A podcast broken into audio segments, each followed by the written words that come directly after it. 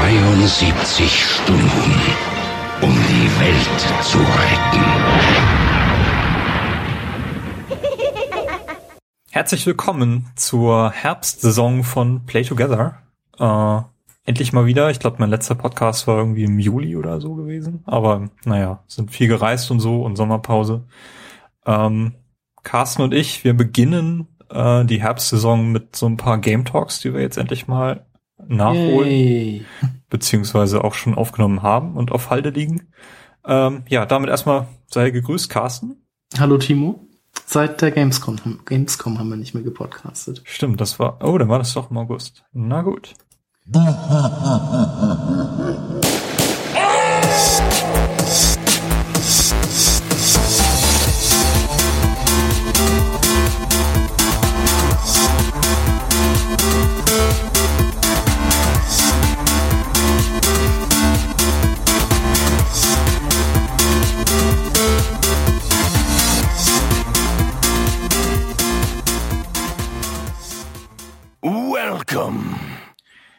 Ja, Carsten, wir haben uns heute mal wieder einen Titel aus der The Legend of Zelda-Reihe geschnappt. Ja, ähm, genau. Zum zweiten Mal. Ähm, der erste war ja Link Between Worlds, den mhm. ihr übrigens jetzt seit heute, glaube ich, auch als 20-Euro-Titel bei Nintendo offiziell beziehen könnt, sowohl als Download als auch äh, Retail. Finde ich ganz nett. Da ist eine ganze, ganze Reihe Spiele erschienen. Mhm. Um, und äh, man muss sagen, in unserer ersten Phase haben wir ja auch schon mal über Ocarina of Time geredet. Stimmt, ja, die erste Phase, die vergesse ich immer. Die Best Games Ever Reihe, die wir da mal ange angerissen hatten. Mhm. Da könnt ihr noch mal was zu Ocarina of Time nachhören. Und heute, ja, welchen Titel haben wir uns geschnappt, Carsten? Äh, Majora's Mask. Richtig. Jüngst auch, auch ähm, für den 3DS erschienen, also ähm, Anfang des Jahres. Genau. Äh, ich glaube Februar oder so erschienen mhm. äh, mit Jaws Mask auf dem 3DS. Ähm, Jahr 2000 ist es ursprünglich äh, auf dem Nintendo 64 erschienen. Und mhm. zwar Frühjahr 2000 am 27.04. in Japan und 17. November in Europa. Genau. genau. Carsten, ähm, du hast dir den Titel damals zu Weihnachten schenken lassen. genau. Sehr lustige Story. Ja. Die musst du jetzt hier nochmal einhören. Äh, mit den Großeltern kann man es ja machen. Ähm, ich weiß gar nicht, ob du damals schon mit in der Stadt dabei gewesen bist oder nachher später erst dazugestoßen bist. Ähm, ich war mit meiner Oma und ich glaube auch meinem Opa Anfang Dezember in der Stadt zum Einkaufen. Und ja, Majora's Mask war da gerade rausgekommen und ich war ja noch total gehypt von ähm, Ocarina of Time, deshalb wollte ich, also das habe ich auch nie besessen, deshalb wollte ich Majora's Mask unbedingt haben und habe mir das dann von meinen Großeltern kaufen lassen. Und auf der Rückfahrt im Auto aus der Stadt habe ich dann schon feinsäuberlich äh, das Spiel ähm, aus der Verpackung genommen und mit einer geliehenen Version von Ocarina of Time getauscht, damit falls die Großeltern doch noch mal in die Packung geguckt hätten, ein, äh, ein großes Zelda sozusagen vorgefunden hätten. Auf die Untertitel hätten sie bestimmt nicht geachtet. Genau, das ist ja auch der Vorteil dieser Verpackung, dieses Zelda. Das ist einfach so groß geschrieben, dass äh, mhm. da guckt man denn als kurzsichtiger Opa wahrscheinlich nicht mehr auf das Kleingedruckte. Genau, die hätten dann wahrscheinlich gesehen, okay, Zelda steht auch draußen drauf, okay, das ist schon richtig. Zu und ab in den Wandschrank. Ähm, ja, und dann warst du auf jeden Fall abends auch bei meinen Großeltern und hattest das Expansion Pack mit, da ich das zu dem Zeitpunkt nicht mehr hatte. Ähm, und wir haben Majora's Mask gespielt. Anfang Dezember. Anstelle von Weihnachten. Ja, sehr schön. Sehr schöne Geschichte. Ich weiß sogar nicht, warum ich bei deinen Großeltern eingeladen war. Ich weiß, ich habe da Ente gegessen. Ich weiß auch nicht mehr, warum ich das noch weiß, aber ich weiß ehrlich gesagt auch gar nicht mehr, ob es derselbe Tag war oder äh, ähm, es kann auch sein, dass ich zu Hause war und dann festgestellt habe, ja, ohne Expansion Pack läuft das Spiel wirklich überhaupt nicht. Deshalb muss ich Timo herholen, der hat sowas.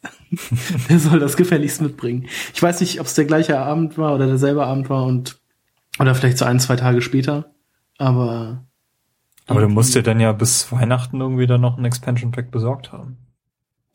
Ich nicht hab, nee, habe ich nicht gemacht. Ich glaube, das hatte ich mir die ganze Zeit von dir ausgeliehen. Beziehungsweise zu Weihnachten war das Spiel ja schon längst durchgespielt. Dann brauchte ich das dann ja auch nicht mehr. nee, aber ich, also ich glaube, entweder hatte ich es von dir oder von einem anderen Freund ausgeliehen. Okay. Ich habe nämlich, also ich hatte auch mal Donkey Kong, aber das habe ich dir ja verkauft.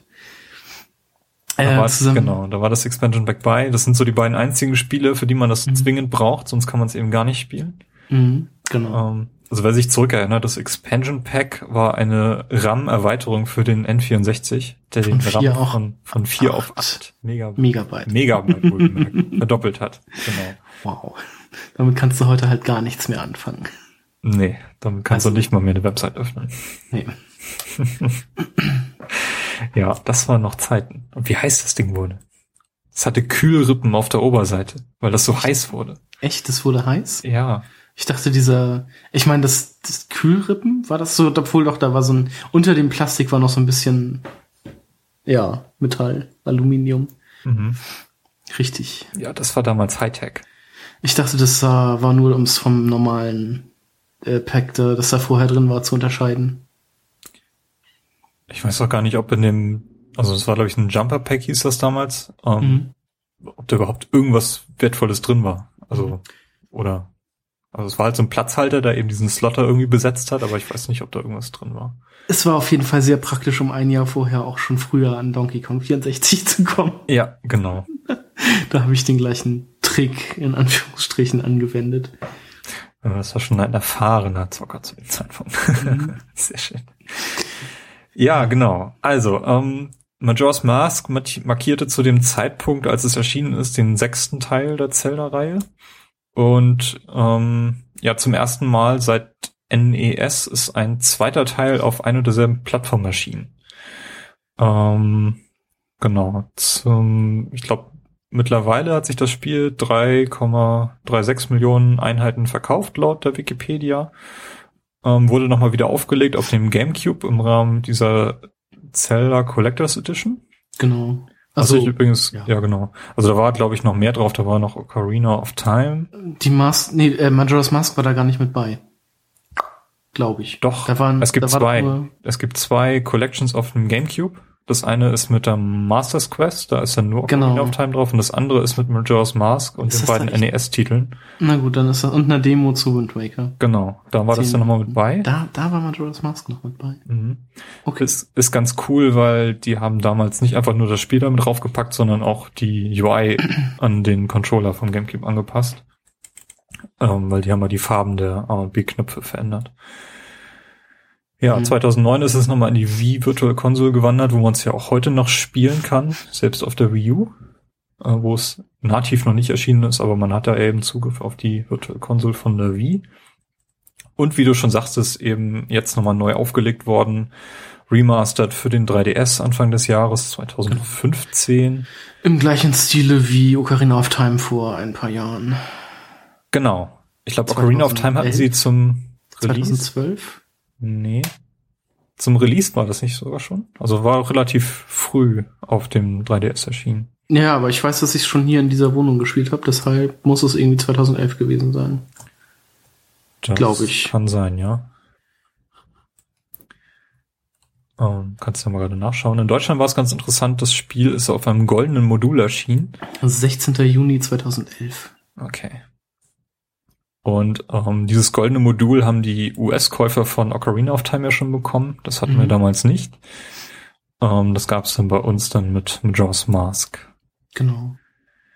Ähm, ja, erschienen ist, also was ich ja sowieso sehr interessant finde, wie das Spiel entwickelt wurde. Ähm, es ist ja relativ früh nach Ocarina of Time auf den Markt gekommen. Also ich glaube, mhm. zwischen den Releases in Japan liegen nur anderthalb Jahre.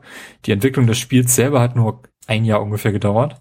Mhm. Und zwar war das so die äh, Prämisse, die man äh, da eben so viel Entwicklungszeit in Ocarina of Time reingeflossen ist, ähm, musste quasi ein anderer Major First-Party-Titel eben ausfallen.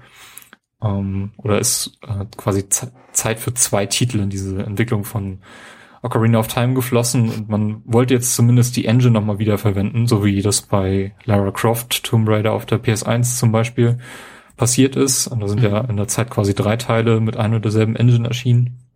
Und das wollte man jetzt Ja. hier auch nochmal machen. Sind die, sind Teil 4 und Teil 5 nicht sogar auch noch in der gleichen Engine gewesen? Naja, Das ja kann sogar sein, ja. auch egal. naja.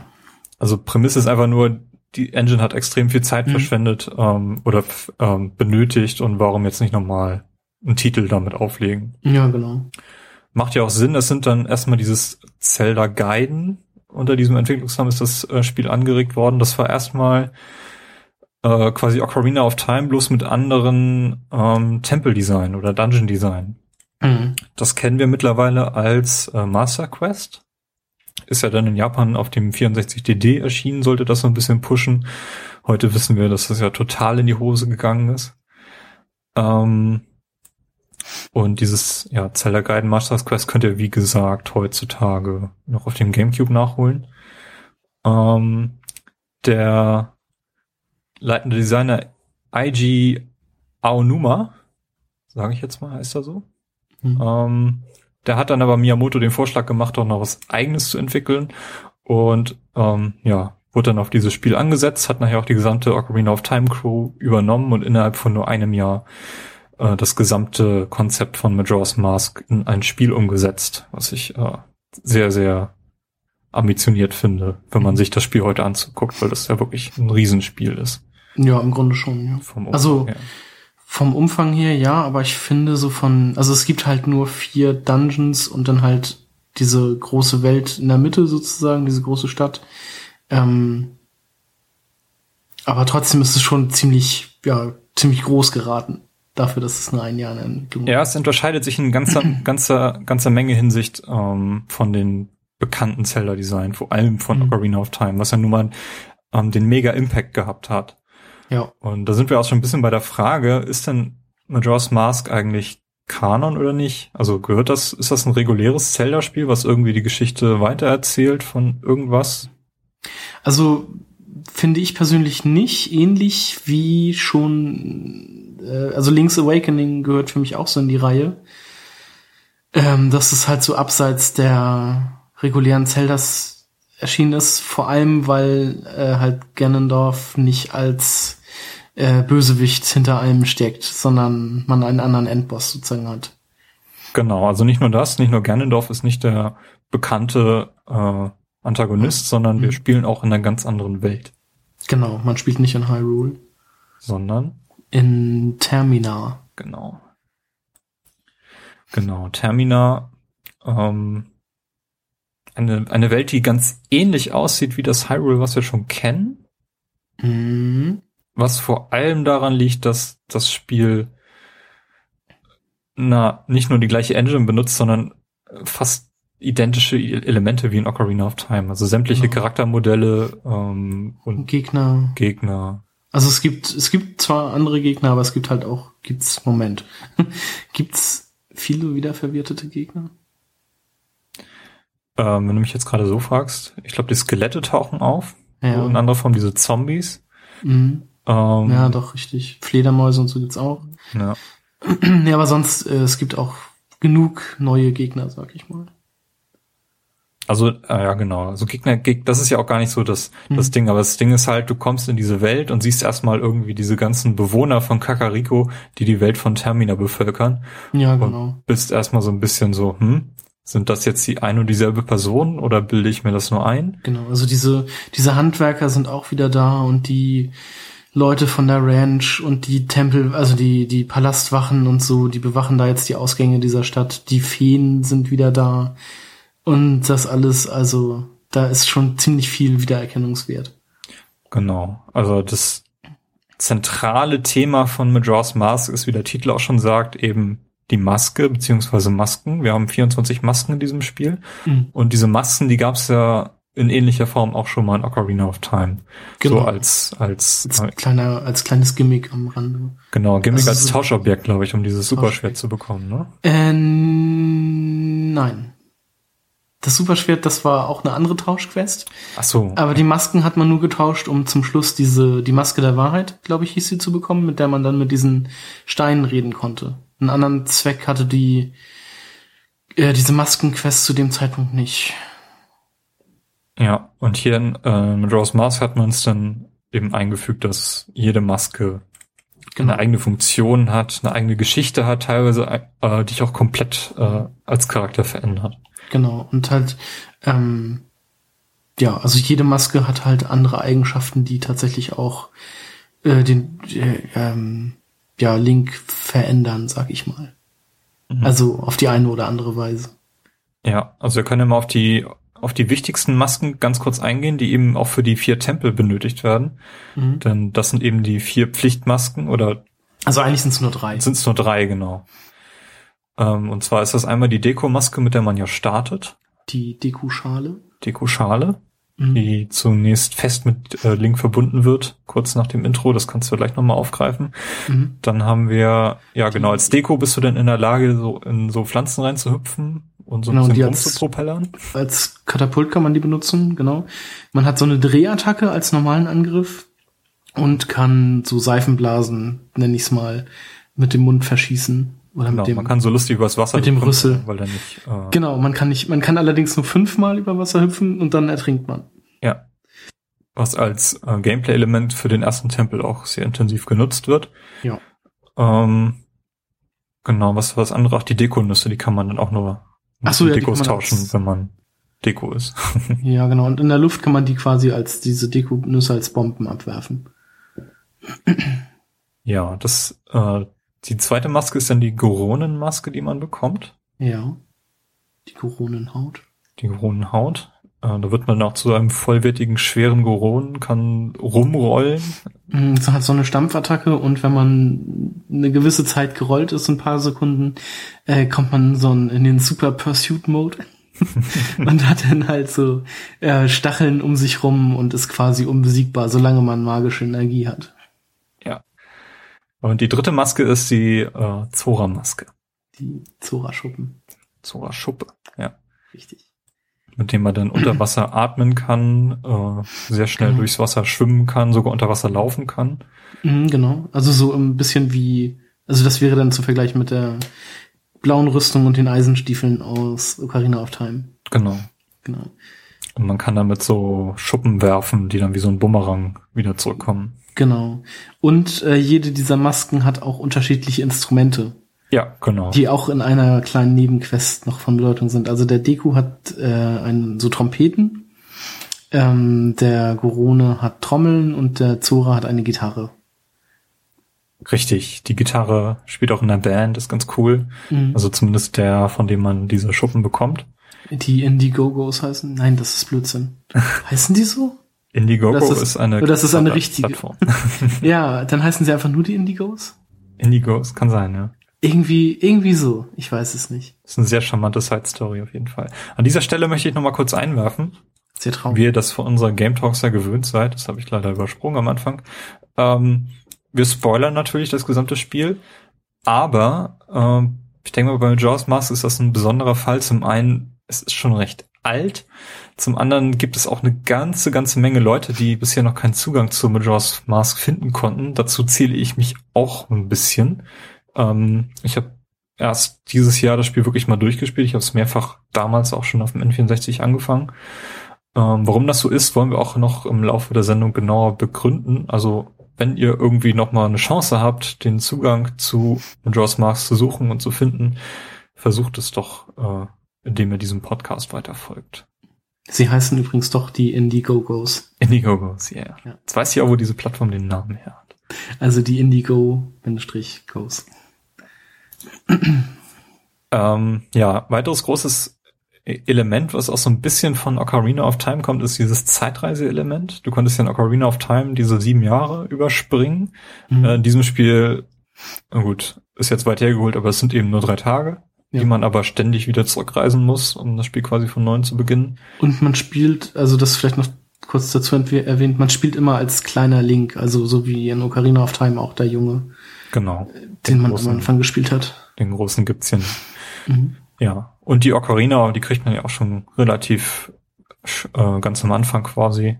Ähm, Mhm. Ist natürlich auch bekannt aus dem namensgebenden Ocarina of Mhm. Time. Genau, es ist auch noch dieselbige. Ist dieselbe, ne? Mhm. Ja. Das ist die Ocarina der Zeit. Ähm, genau. Carsten, wie spielt man denn eigentlich Majora's Mask. Denn ähm, wir haben ja schon mit einem erwähnt, diesen, Controller. ja, ich meine jetzt im Hinblick auf äh, diesen Zeitdruck, den das Spiel nun wirklich Ja, dir äh, verschrieben hat. Was ist Ähm, auch nicht gerade, ja, also man muss das. Spiel dem, dem Spieler irgendwie erklären, wie er damit umgehen soll. Das ist nämlich nicht genau. selbstverständlich. Man, man, man muss sich seine Tage sozusagen etwas ein, ein, ja, einplanen oder was man, man muss einplanen, was man da machen möchte. Man hat halt drei Tage Zeit. Ähm, wie lange ist ein Tag? 24 Minuten? Halbe Stunde? Irgendwie so? Ähm, also ich weiß nicht.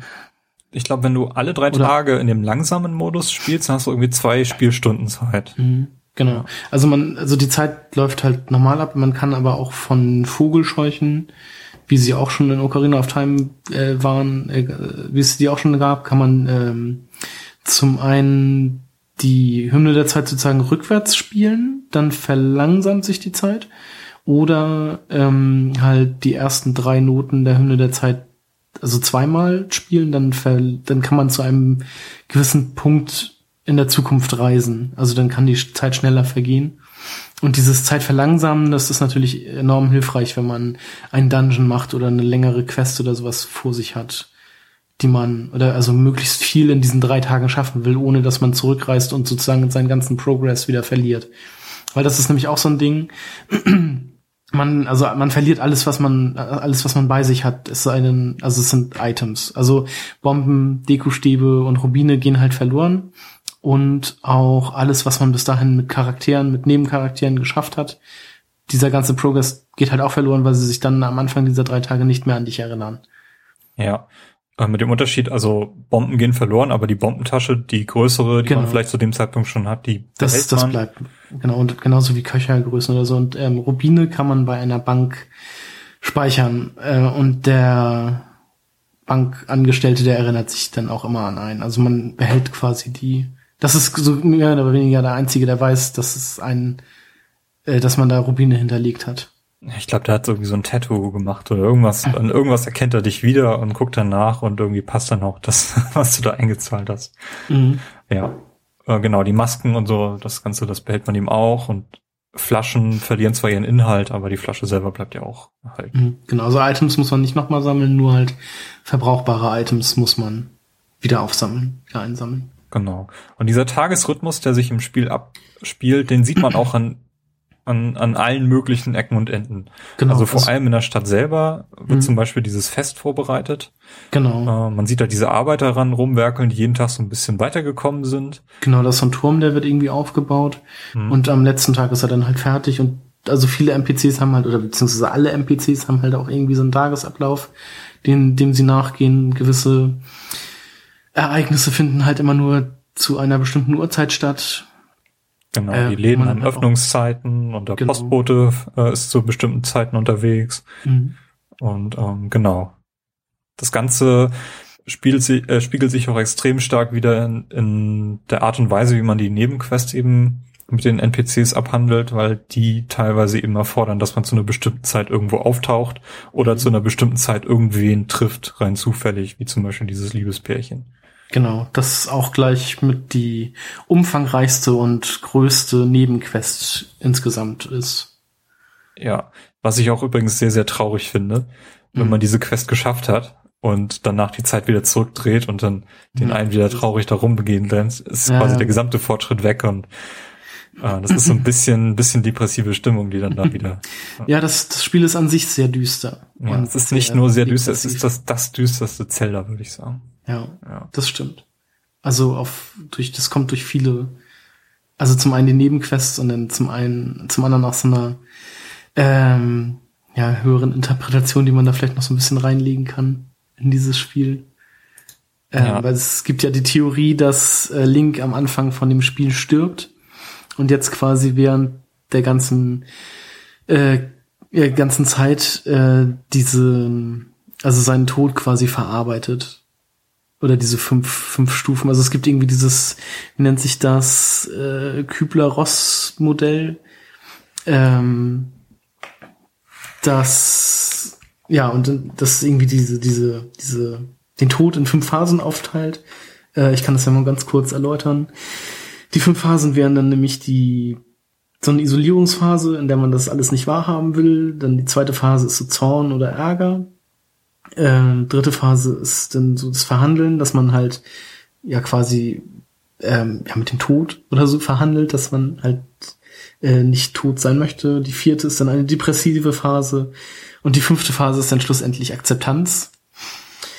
Ähm, weiter will ich da jetzt auch nicht drauf eingehen. Wir verlinken da noch mal ein Video zu von jemandem, der das durchaus besser erklärt und auch sehr ausführlich.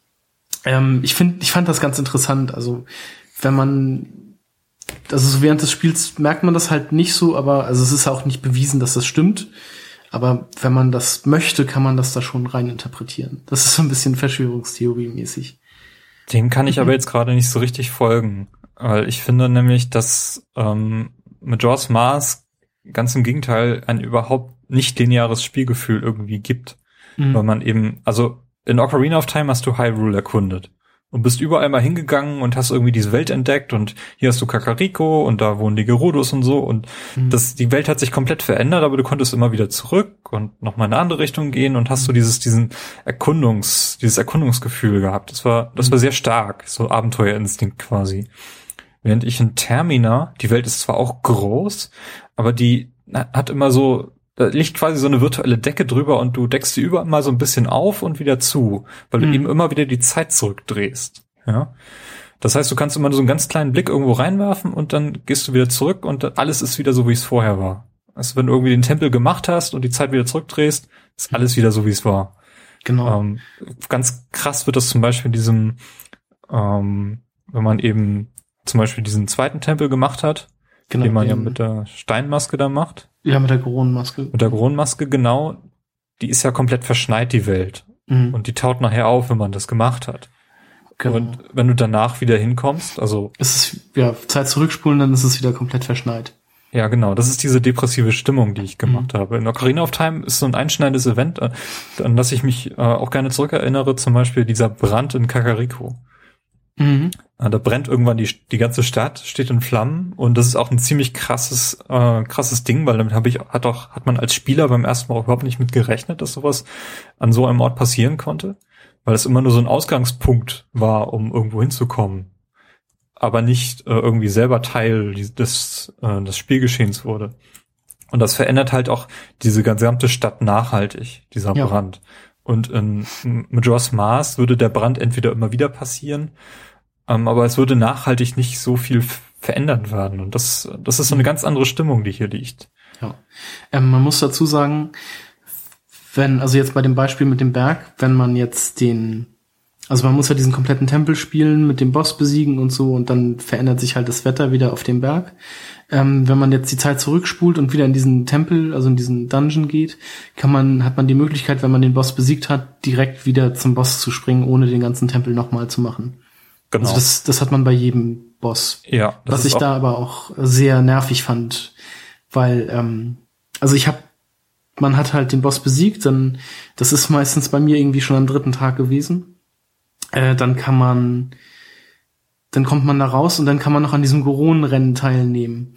Und da kann man nämlich auch so Sidequest-mäßig, wenn man da Erster wird, gewinnt man ein Glas Gold, Goldstaub, mit dem man das Schwert auf Level 3 quasi auch, äh, ab, graden kann.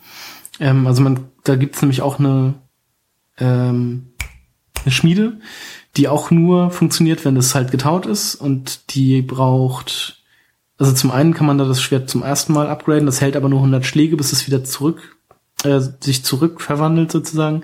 Und wenn man denen aber den Goldstaub gibt, dann hat man, brauchen die glaube ich noch einen ganzen Tag, bis äh, das Schwert fertig ist. Und wenn man aus dem Dungeon kommt und dann quasi den äh, das Rennen macht und dann noch das, das Schwert verbessern will, das, das ist halt so nicht machbar. Deshalb, also nicht unbedingt machbar. Wenn man schnell ist, klar geht's.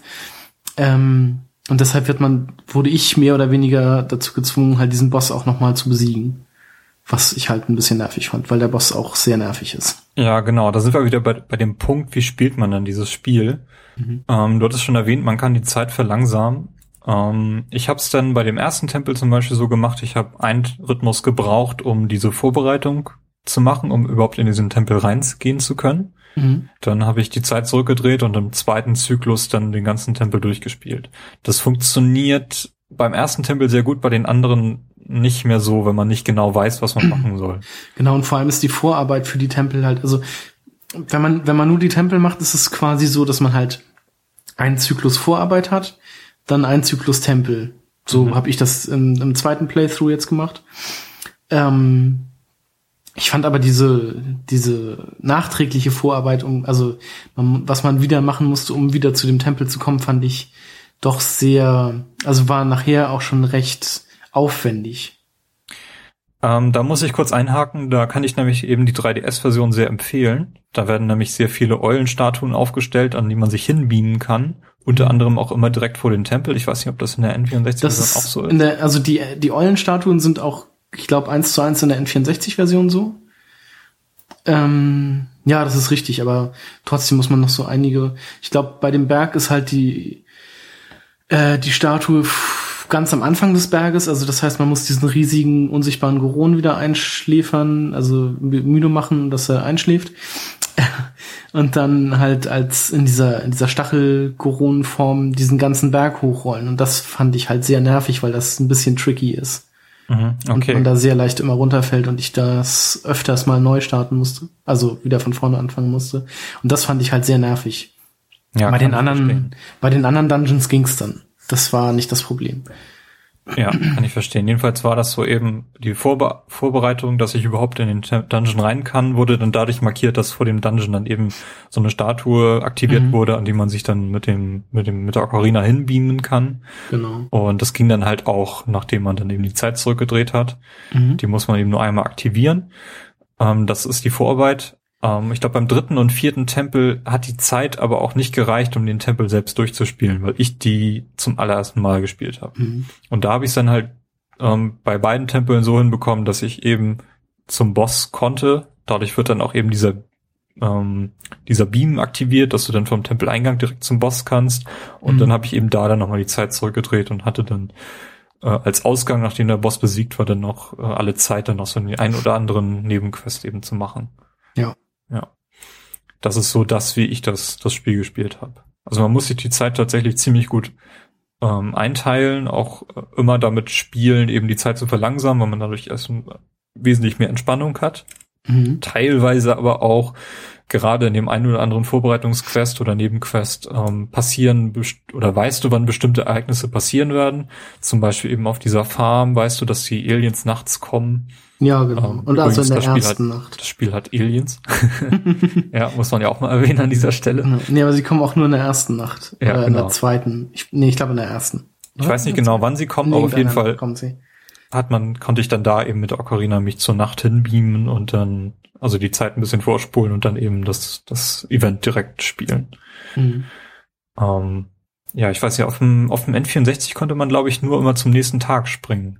Ist das richtig? Äh, nee, man konnte zwölf Stunden springen. Zwölf Stunden, okay. Also immer zu Tag, also zu, man, nicht zwölf Stunden, sondern immer zum Beginn der Nacht und zum Beginn des Tages. Also. Ja, gut, auf dem 3DS kannst du jede Stunde einstellen, die du haben mhm. möchtest. Ja. Was auch sehr praktisch ist. Mhm. Genau, so und ähm, also wo du schon das mit den Eulenstatuen erwähnt hast, ähm, zusätzlich in dem 3DS gibt's jetzt auch einfache, also nicht, also diese Eulenstatuen quasi nochmal, nur halt ohne Eule, wo man auch speichern kann. Also im N64 konnte man halt nur speichern, wenn man die Zeit komplett zurückgedreht hat oder äh, wenn man halt irgendwie weg musste oder so, konnte man an einer Eulenstatue speichern. Dann hat das, dann wurde das Spiel aber auch beendet. Also man konnte nicht so einfach zwischenspeichern. Doch, also in der äh, EU-Version konntest du auch am Tempeleingang speichern, ohne die Zeit zurückzudrehen. Das, das ist nämlich geändert worden, weil in der japanischen Version gab es drei Speicherslots auf dem N64-Modul, weil da fehlte diese Funktion. Ja. Also das weiß, wird wahrscheinlich so gewesen sein. Ich weiß nicht, wie man da speichern konnte. Weil über das Menü ging es, glaube ich, nicht. Genau, das mussten sie nämlich rausnehmen. Das war ja bei Ocarina of Time noch möglich, dass du mhm. jederzeit speichern konntest. Genau. Ähm, dazu hat der Platz nicht gereicht aufgrund der vielen Nebenquests. Mhm. Deswegen sind sie den Weg gegangen, haben in der europäischen und äh, amerikanischen Version die Speicherslots sogar auf zwei reduziert, sodass du dann wenigstens noch im mhm. Tempeleingang speichern konntest. War denn da auch irgendwie eine Statue oder sowas? Ja, ich weiß nicht. Es ich kenne also jetzt nur die 3DS-Version und da konntest du halt überall speichern oder dir ja. das Gerät einfach zuklappen und dann ging's halt. Genau, und also bei bei der N64-Version war es halt so, dass du, wenn du, wenn du halt, also du konntest nicht zwischendurch speichern, du konntest halt einfach nur speichern und beenden. Oder halt speichern und zum Anfang des ersten Tages zurückkehren. Mhm. Das war es halt. Ja, ist auch so ein bisschen, ja, äh, spezielles, sagen wir mal so. Ja. Ähm, ja, Carsten, willst du einmal kurz anreißen, was eigentlich der Aufhänger von dem Spiel ist? Ja, ähm, also früher habe ich das irgendwie nicht so richtig mitbekommen. Ähm, das ist jetzt auch erst so im, ähm, im Grunde mit der 3DS, mit dem 3DS Neu-Release gekommen, dass man, also man spielt Link, also das war mir, also wie, wie genau die Story, das war mir früher auch schon klar, aber man spielt Link ähm, von der Ocarina of Time Timeline quasi, wo er, als er das äh, Schwert, das Master Schwert zurück in den Stein der Zeit oder wie das Ding heißt, steckt und sich von Zelda verabschiedet sozusagen, also als kleiner Link, äh, reitet er dann los und sucht nach, wie hieß die nervige Fee? Navi? Navi, genau. Er sucht nach Navi und reitet dann halt durch so einen dunklen äh, Wald, wo er auf zwei weitere Feen und das Horror-Kit trifft. Von, also die Feen bringen Epona dazu, äh, durchzudrehen, also durchzugehen, heißt es ja, glaube ich, dann. Ähm, und er wird abgeworfen und verliert das Bewusstsein. Das Horror-Kit klaut seine Ocarina und das Pferd und haut damit ab. Link verfolgt es und stürzt dann irgendwie so einen Baum hinunter. Das halt auch diese, in dieser Theorie diese Stelle markiert, wo Link stirbt, weil man doch ein recht weites Stück fällt. Ähm, nee, auf jeden Fall, als man dann unten ankommt, verwandelt ein das Horror-Kit in diesen Deku-Jungen und ähm, durch einen unglücklichen Zufall wird dann halt eine Fee, die beiden heißen übrigens Taya und Tail, und Taya wird dann halt von den beiden anderen getrennt, also vom Horror-Kit und ihrem Bruder und begleitet Link dann auf äh, weiterhin, damit man halt auch wieder eine Fee hat. Ähm, ja, die verfolgen das Horror-Kit weiter und kommen dann schlussendlich in der, also in der Mitte quasi von Terminal in der Unruhstadt an und treffen dort sofort auf den Maskenhändler, äh, dem halt Majora's Maske geklaut wurde vom Horror-Kit und mit dem man dann einen Deal vereinbart. Man besorgt die Maske von dem Horror-Kit wieder und dafür verwandelt ähm, der Maskenhändler einen zurück in den normalen menschlichen Link. Und so nimmt dann halt das Schicksal seinen Lauf. Und man ist dann für die ersten drei Tage sehr beschränkt in der Stadt unterwegs als Deko-Junge. Was ist denn die große Bedrohung? Also, ähm, ist es das Skull-Kit? Ich finde nämlich diesen ja. Mond, der auf die, auf den, auf Termina stürzt, mhm. auf den, auf den Glockenturm. Genau, also im Grunde ist das Skull-Kit die große Bedrohung, weil das nämlich verursacht hat oder durch die Maske, Majoras Maske ver verursacht hat, dass dieser Mond auf die Erde stürzt und das zu diesem, ich weiß nicht, was für ein, irgendwie so ein Karneval oder so ist das, glaube ich, was sie da feiern. Oder Neujahr? Neujahr ist es, glaube ich, nicht. Auf jeden nee, Fall. glaube ich, wäre Karneval, ja. Genau, auf jeden Fall, also feiern die da Karneval und äh, nach diesen drei Tagen äh, exakt stürzt halt der Mond auf die Erde und würde alles zerstören und vernichten. Was ähm, man übrigens auch von jedem Punkt der Welt quasi auch sehen kann, wie dieser Mond genau. im Laufe der Tage immer näher kommt und, immer mit seinem fetten wird. Gesicht. Ja, der hat ein unfassbar creepiges, äh, albtraumerweckendes Gesicht, das die ganze Zeit auf die Unruhstadt schaut. Ja, ich finde den faszinierend. Genau. Ähm, ja, und man wurstelt sich dann erstmal durch die Stadt und findet eine Möglichkeit, am letzten Tag dann sozusagen kurz vor, ja, kurz vor Ende auf diesen Glockenturm zu kommen. Auch wieder durch Tauschgeschäfte und alles Mögliche. Ähm, und schafft es dann, dem Horror-Kit die Ocarina abzunehmen. Und man erfährt noch von Teil, dass man vier, ja, vier erwecken soll. Also man erfährt nicht, was man machen, also erwecken soll, man erfährt nur, wo diese vier gefangen sind und dass man sie erwecken soll.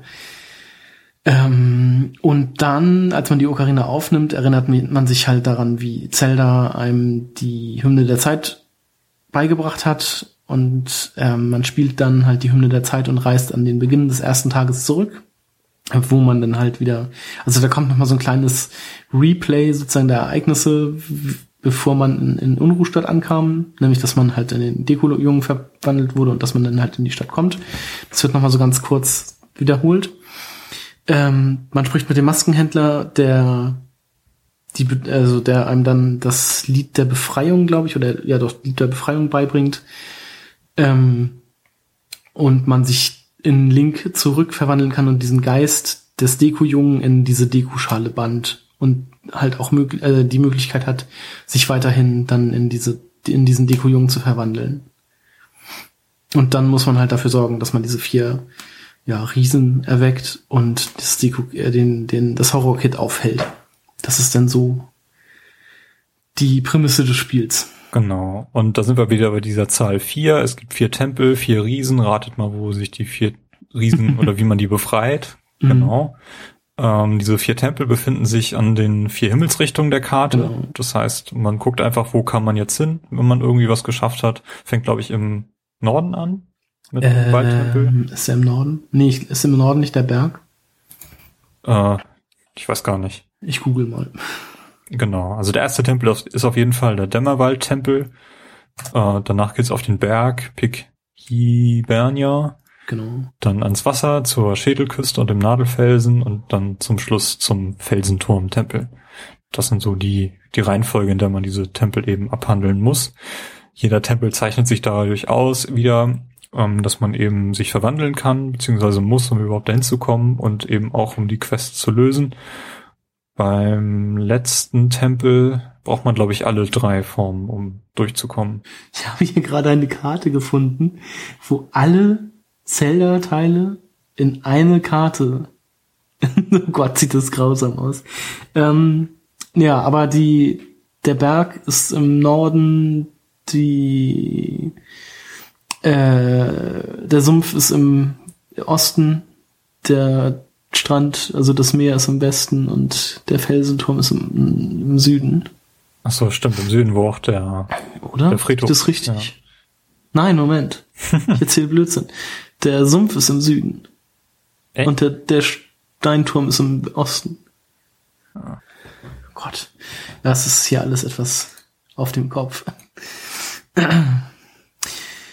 Genau, nee, so sieht's aus. Genau, und diese Stadt Termina, die ist eben im Zentrum, ähm, Mhm. wodurch man eben auch von überall aus sehen kann, wie, welchen Status der Mond gerade zum, welche Distanz noch zu überwinden ist, bis der auf die Erde stürzt.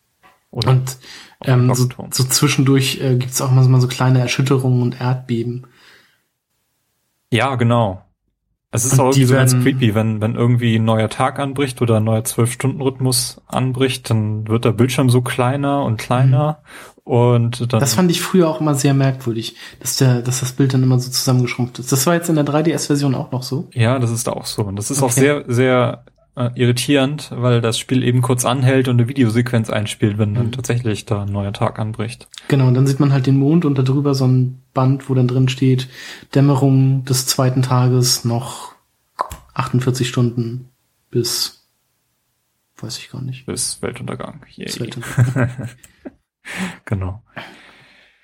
Ja, ähm, genau, das ist so die, diese Prämisse, die man hat. Ähm, ich weiß nicht, auf die einzelnen Tempel wollte ich jetzt gar nicht so sehr eingehen, weil die sind zwar gut, Mhm. Und die machen auch Spaß, die haben auch sehr viele Elemente, die man schon aus Ocarina of Time kennt, wie zum Beispiel den Spiegelschild, den man hier wieder intensiv nutzen muss. Den ich in diesem Spiel aber, also ich fand die, das, das große Schwert sozusagen und das Spiegelschild fand ich ziemlich hässlich. Ja, das spielt, äh, ich habe, da gibt's ja wieder diese Geschichte, dass in Ocarina of Time in der allerersten Version, da war noch diese, dieser Sichelmond mit drauf, den mussten sie ja dann in der weiteren Version rausnehmen, weil es da Kritik Ja, genau. aus dem Islam gab, glaube ich. Ja. Und ähm, das Design fand ich aber sehr, sehr cool. Und das, daran denke ich immer, wenn ich diesen Spiegelschild sehe. Und das ist hier, das sieht, also das sieht Jetzt- wirklich hässlich aus hier. Ja, jetzt ist da so ein entsetztes Gesicht drauf. Mhm. Ja, das stimmt, ja. Dann gibt's auch wieder so eine Szene, äh, wo man so schleichen muss, ähm, an der ganzen Wo- Reihe Wachen vorbei. Wo war das nochmal? Das war gleich am ersten Tempel am Dämmerwald. Ah, richtig. Da bist du, glaube ich, noch da als gab's, Deko unterwegs. Mhm, genau. Das ist auch die gleiche Mechanik, die bei Ocarina of Time bei Zeldas Schloss angewendet wird. Ja, also man findet man eine ganze Menge wieder. So relativ neue Elemente und Waffen gibt's ja eigentlich so gut wie nicht. Nee, das, also was man eben hat, sind eben die Masken. Genau, das sind so die neuen Elemente. Die aber auch eine ganze Menge Vorteile bringen, auch wenn sie nur optional sind. Da gibt es zum Mhm. Beispiel eine Maske, äh, die du Die aufsetzen kannst. Die Hasenohren, die sind unfassbar praktisch. ja, die habe ich nicht gefunden. Ja, die sind auch äh, ja schwierig zu bekommen. Ich weiß gar nicht, ich guck mal. Ähm, auf jeden Fall läuft man damit schneller, was sehr sehr praktisch ist. Man rennt schneller. Wo kriegt man sie?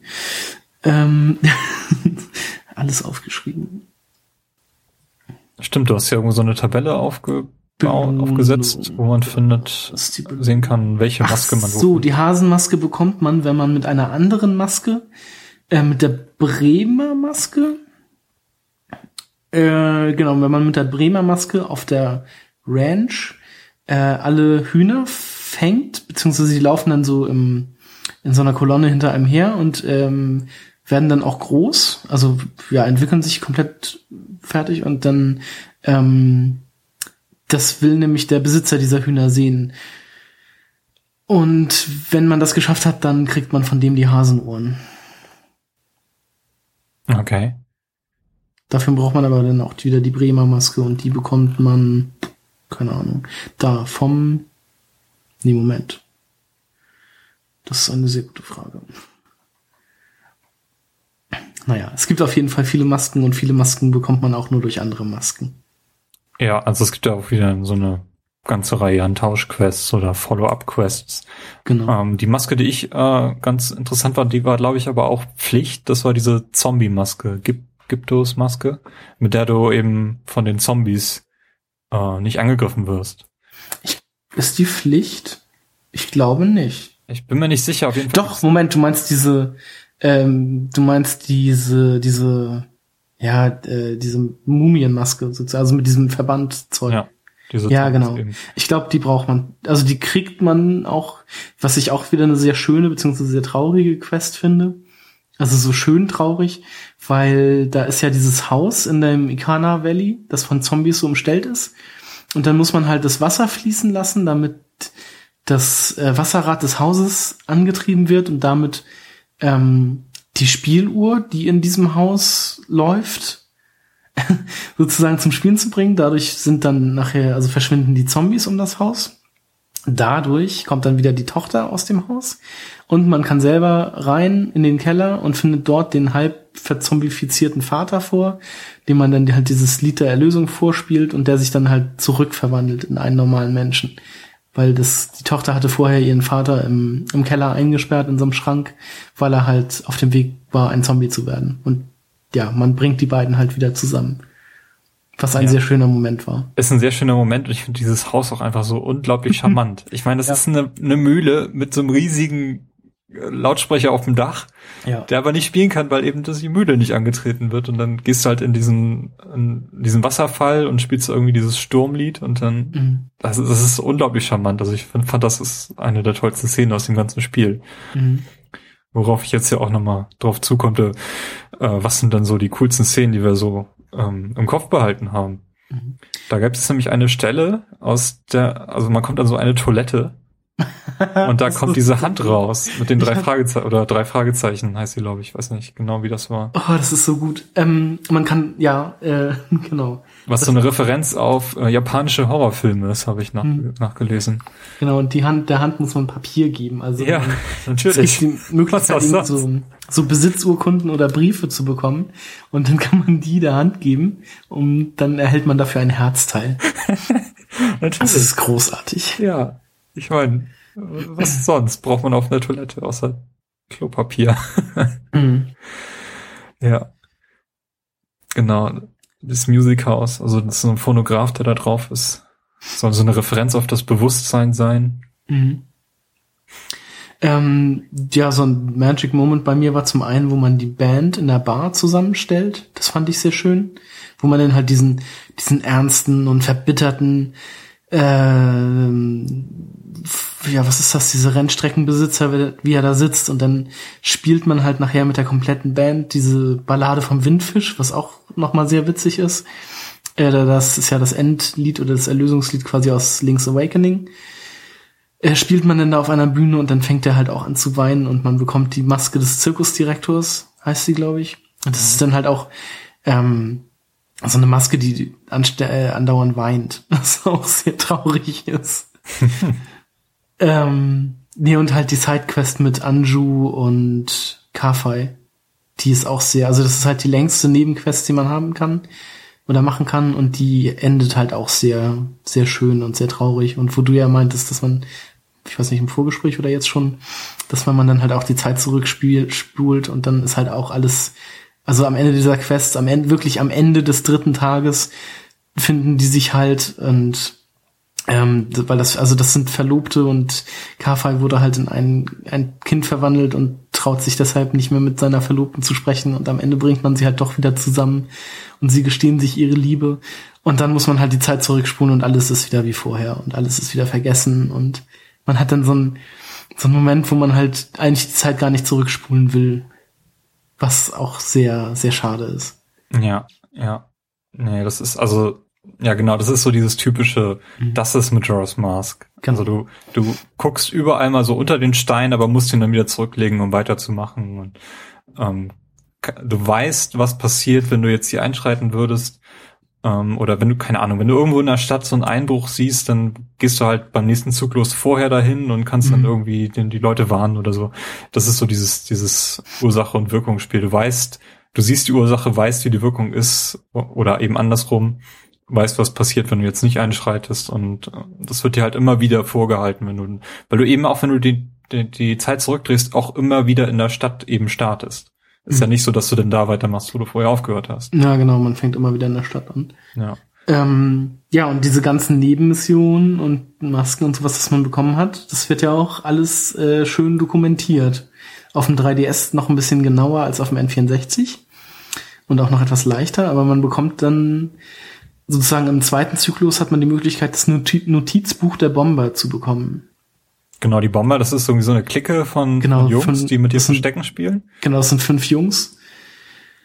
Und ja, als, ähm, also auf dem N64 ist es so, dass man ja als Deku spielt man mit den Verstecken, genau, man muss ja auch schon als Deku in deren Versteck, äh, man spielt mit den Verstecken, man muss die finden, äh, und dann verraten sie einem das Passwort für ihren geheimen Unterschlupf.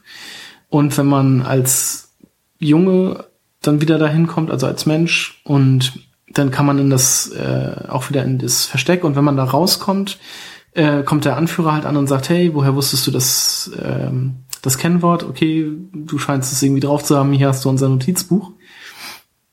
Ähm, und das finde ich, da gibt's dann wieder so eine Änderung auf dem 3DS, die ich nicht ganz so schön finde. Weil wenn man dann das Spiel, ich glaube, wenn man im zweiten Zyklus ankommt, bekommt man oder ja, doch, wenn man da ankommt, bekommt man, glaube ich, vom Maskenhändler sofort das Buch in die Hand gedrückt. Nee, das musst du dir auch erst verdienen. Ich glaube okay. genauso wie wie es auf dem N64 ist, aber, aber es hat halt eine andere vom, Funktion. Man bekommt es vom Maskenhändler. Das weiß ich jetzt nicht ganz so genau. Doch, doch, ich meine, das war die große Änderung. Also okay. Also die große Änderung ist halt, dass relativ genau auf dem Zeitstrahl eben dokumentiert, was die einzelnen Leute machen, die du getroffen hast. Genau, und du siehst es halt, glaube ich, auch im unteren, oder kannst es dir im unteren Bildschirm anzeigen lassen, mhm. was für Aufgaben so anstehen und wo du hin musst. Und das war halt auf dem N64 alles noch sehr viel kryptischer. Ja. Da hatte man, also man, die Leute wurden halt in das Notizbuch eingetragen, von denen man was bekommen kann, egal ob Herzteile oder Masken oder sonst was. Ähm, aber da gab's dann halt also so ein, so ein Stück auf der Zeitachse, also da, und also es, es läuft auch so ein, so ein roter ja, Strich quasi mit und man sieht dann halt, zu welcher Uhrzeit man, wo, also was passiert, aber man weiß halt nicht wo oder wie oder was man halt haben muss oder machen muss. Das muss man sich halt irgendwie zusammenreimen.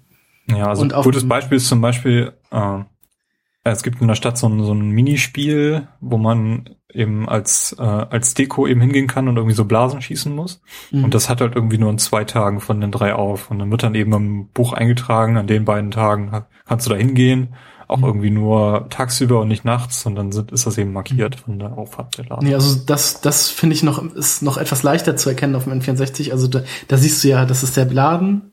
Und dann halt in diesem Zeitbereich kannst du da hin. Aber zum Beispiel, ähm, mit dieser Kafai und Ju Anjula, ja, so hieß sie, äh, mit dieser Quest, da hast du halt nachher so, ja, so Sachen, wo du halt nicht weißt, wo du hin musst oder was du machen sollst. also wo du wirklich sehr genau aufpassen musst oder durch Zufall irgendwie mitbekommst.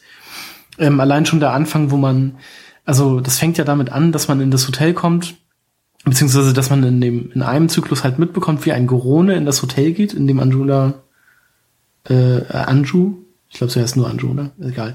In der die Frau arbeitet, wo ein Gorone reinkommt, der Link heißt, also zufällig genauso wie der Spieler. Und das muss man dann im nächsten Zyklus benutzen, um halt auch zu sagen, hier, ich bin Link, gib mir den Schlüssel für das Zimmer und dann hat man, muss man halt vor dem Goronen da sein. Und dann kriegt man den Schlüssel. Aber das muss man halt auch erstmal mitbekommen. Das weiß man so ja auch nicht. Das heißt, es kann passieren, dass einem das halt nie im, im Spiel begegnet. Also, dass man da nie drauf kommt und so kann man halt diese Quest dann auch nicht abschließen. Mhm, stimmt, ja. Genau. Also da muss man dann tatsächlich auch mal irgendwie sie in der Lösung gucken, was vielleicht auch nicht so dramatisch ist. Mhm. Gerade weil Nintendo auch immer so schöne äh, Spieleberater auf den Markt gebracht hat damals noch. Mhm. Ne, Ich weiß gar nicht, ob ich den für Majora's Mask hatte. Ich hatte, den- also den hatte ich hatte ihn. Also- jedenfalls nicht. Ich hatte ihn, glaube ich, auch nicht. Ich hatte den nur zu Ocarina of Time, obwohl ich das Spiel nie besessen habe. Also nie für einen N64 besessen. Ja, das waren echt toll geschriebene Mhm. Hefte, muss man schon sagen. Ja. Also ich weiß gar nicht, ob ich hier noch einen habe, aber ich hatte, glaube ich, mal so zwei, drei Stück von, von Zelda Ocarina of Time eben auch. Und das waren schon Nachschlagewerke, in die man auch mal reingucken konnte. Ja. Heutzutage braucht man das ja nicht mehr, dank YouTube und Mhm. äh, Obwohl, wenn so ein Spieleberater, sag ich mal, hübsch gemacht ist, klar. Ich Da muss ich jetzt noch mal ganz kurz verweisen, es gibt da diese Buchreihe, die äh, nur zu den Zelda-Spielen ähm, Spieleberater auf den Markt bringen. Ich weiß gar nicht, Mhm. wie heißt denn der Verlag? Prima Verlag, genau, Prima Verlag. Die machen sehr, sehr hochwertige Bücher zu allen Zelda-Spielen. Ist es nicht auch das, was man in so einer, in so einer Truhe quasi kaufen, oder in so einer Papptruhe kaufen Genau. kann? Da gibt's so eine Papptruhe, wo, glaube Die ich, sind- alle Spiele bis hin zu Majora's Mask, was eben da noch nicht fertig war. Die sind allerdings auf Englisch und kosten 164,75. Ähm, Da ist bei Twilight Princess, Ocarina of Time, Wind Waker, das kann ich nicht lesen, Spirit Tracks, Skyward Sword. Dann ist es Phantom Hourglass, genau. Also die, das ist jetzt die Box, die ich hier gerade gefunden habe. Ja, genau. Und das kann man eben äh, auch mit Majora's Mask jetzt erweitern. Ich weiß nicht, ob das Mhm. neue jetzt auch rauskommt, Triforce Heroes, ob die auch so ein Buch dafür machen. Auf jeden Fall ist das, ist das eine schöne, schöne Sammleredition. Genau, und sieht halt auch echt gut aus. Ja, das ist wirklich schick gemacht. Ja, wo waren wir stehen geblieben? Ach so, bei den tollen Nebenquests und so. Ähm, ich finde ja, einer der tollsten Nebencharaktere, den dieses Spiel eingeführt hat, ist Tingle. Oh Gott. Falls du dich Das erinnerst. Ist, das, ist so der, also Tingle ist so der Jar Jar Binks der Zelda-Spiele. Ganz ehrlich. Also in Majora's Mask geht's noch, weil da verkauft er einmal die Karten und so, aber ich finde den vom Design her furchtbar. Ich finde ihn vom Design her total charmant. Nein, Also das ist halt so ein das ist ein, ja, das ist ein, ist das? Ein das ist ein alter Mann, der sich in ein Feenkostüm zwängt, weil er das geil findet. Also, nee, sorry, gar nicht. Ja, ich finde ich find die total witzig. Der ist so schlimm. Also, wie schon gesagt, mit diesem, ganzen Tingle, Tangle, Kula, Lumpa Konfetti durch die Gegend schmeißen, das ist so unfassbar nervig.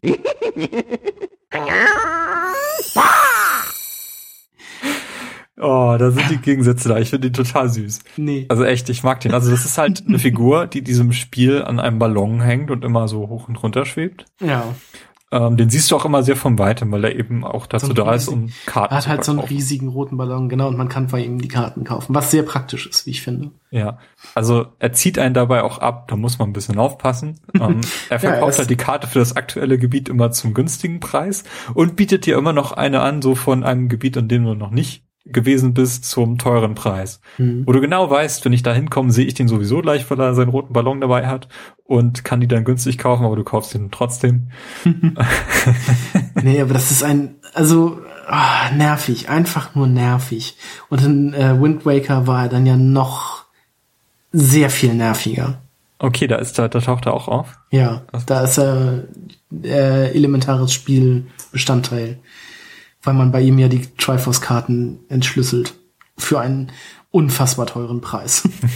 da, also ja, das, das, ähm, es gab ja nachher auch so ein Spiel mit ihm auf dem DS oder Advance. Tingles Rosie Rupiland auf dem DS, genau. Genau, und da ging es ja auch darum, Rubine zu sammeln, um dann mit Rubinen auf Gegner zu schießen, um weitere Rubine zu kriegen und Rubine überall. Also man merkt schon, dass Tingle sehr auf ja, Reichtum aus ist. Und ich finde ihn einfach einen unfassbar nervigen Charakter. ich sollte hier an dieser Stelle seinen Sound einspielen. Ja, mach. es ist, oh Gott, also wirklich der Jar Jar Binks von Zelda. Das ist. Ah, Aber Also- ähm, Tingles Rosie Rupiland ist ein ganz gutes Spiel. Also Ja, ist jetzt sollte man nicht unterschätzen. das mag sein, aber in den Zelda-Spielen nervt er mich. Sehr schön. Ich mag ihn. Und ich finde das cool. Das ist halt ein sehr, sehr starker Charakter. Ein Charakter, der sehr, sehr ein tolles Design hat. Äh, Und äh, ich, ich mag das einfach. Ja, ich nicht. Dann gibt's noch diese Frösche, die wieder da sind. Diese Froschquest. Ja, da kriegt kann, mit denen kann man dann auch sprechen, wenn man die, die Froschmaske Froschmaske. hat. Genau. Genau. Mhm. Und Don Gero, heißt das nicht? War das nicht Don Geros Maske? Ja. Und die muss man ja auch, die muss man dann ja auch, ich weiß nicht, muss man sie hier auch alle wieder zusammentrommeln? Also, also in äh, Ocarina of Time ist es ja so, dass man alle Frösche, glaube ich, nee, oder sind da alle Frösche zusammen und man kann von denen ein Herzteil bekommen. Und hier muss man alle Frösche in der ganzen Welt finden, um sie dann ähm, vor diesem, also auch im aufgetauten Pikibernia. Ja, das ist allerdings Muss man sie Problem. dann- also das ist eine sehr, sehr aufwendige Quest. Mhm, Weil die habe ich, glaube ich, natürlich auch erstmal wieder dahin zurückkehren, wo sie waren, wenn du die Zeit zurückdrehst. mhm. Du musst ja halt merken, wo sind die, und dann musst du natürlich auch erstmal noch wieder den Boss besiegen, damit die Welt auftaut, damit die da in diesem Teich sitzen können, weil da ja sonst zugefroren ist. Haben die haben irgendwas. Also ich weiß nicht, ob ich die Quest gemacht habe. Ich weiß, dass ich alle Masken hatte. Ich weiß aber nicht, ob ich die Quest gemacht habe. Also ob, ob man da nur ein Herzteil bekommen hat oder so. Das weiß Also ich jetzt Ich nicht. glaube, das ist auch nur ein Herzteil, was man dann kriegt. okay, dann habe ich das, glaube ich, nicht gemacht. Was natürlich sehr aufwendig, aufwendiges Herzteil ist. Aber Mhm. wenn man alles haben will, kommt man nicht dran vorbei. Nee, das ist richtig. Ja. Don, Don Geros Maske. Ja, auf jeden Fall. Also ich hatte auf jeden Fall alle Masken damals, das weiß ich noch. Ja, man muss alle Frösche finden und sie dann ver äh, ver versammeln. Dann war das bei Ocarina of Time, wo sie schon alle zusammen waren und man irgendwie ihnen nachspielen musste, weil sie unterschiedlich hochgesprungen sind. Mhm. Genau. Ja. Genau, auch wieder so ein Element, was eben aus Ocarina of Time hier rübergebracht wurde, bloß in einer anderen Form. Ja. Genau, du hast ja noch so ein paar Gags aufgeschrieben, irgendwie. Ja, das war das, was Maske mir so. Zirkusdirektors. Ich glaube, das war die weinende Maske. Wo war das? Wo sind wir im Dokument? unter den Tempeln. Da ist es nice to know. Genau, also man, ähm, wenn man Epona befreit hat und sich mit dem Bogen quasi bewährt gemacht hat, weil man da ja gegen die Aliens kämpft, muss man am nächsten oder kann man am nächsten Tag den äh, Romani-Schwestern da helfen, die äh, Milch in die Stadt zu bringen und wird dann halt von den Gorman-Brüdern angegriffen. Und trägt man während dieses Angriffs die Maske des Zirkusdirektors, greifen die halt nicht an, weil der Zirkusdirektor genauso aussieht wie die Gorman-Brüder. Ähm, dann haben wir noch, genau, es gibt ein Hunderennen, bei dem man, glaube ich, auch einen ähm, Herzteil gewinnen kann. Und wenn man die Maske der Wahrheit tr trägt, kann man mit den Hunden sprechen. Und die verraten einem dann, wie die so drauf sind. Und wenn man dann den Hund mit der besten Form gefunden hat, kann man auf den wetten oder den halt nehmen und als, als seinen Hund antreten lassen. Und der gewinnt dann natürlich auch. Und so, das macht es halt auch nochmal leichter.